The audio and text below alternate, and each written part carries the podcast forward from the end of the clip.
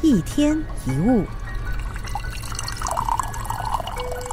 自我牺牲其实不是一种美德。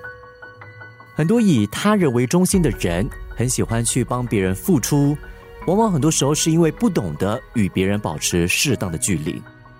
他们很害怕，一旦表达反对的意见，或者是跟别人保持距离，就会被对方讨厌。所以，为了尽可能避免自己被对方拒绝而受伤。往往会硬着头皮答应要求，借此讨好对方，缓和气氛，直到有一天自己再也无法忍受，切断与对方的关系。这就是我们常听到自我牺牲之后的悲剧。很多自我牺牲的人，过去都有过相关的所谓的成功经验，例如作为一个配合度高的人，就很快融入一个新群体，达到了对方的期望之后，就收获了一段爱情等等。当忍耐真的换到了自己所需要的回报，他们就更难放弃这种自我牺牲的想法。不过，我们一定要提醒自己，长久的自我牺牲下来，累积的压力有一天会朝向自己或者是外界爆发，甚至还有可能会造成不可挽回的悲剧。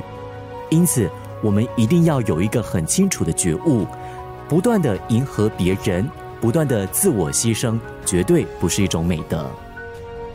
一天一物。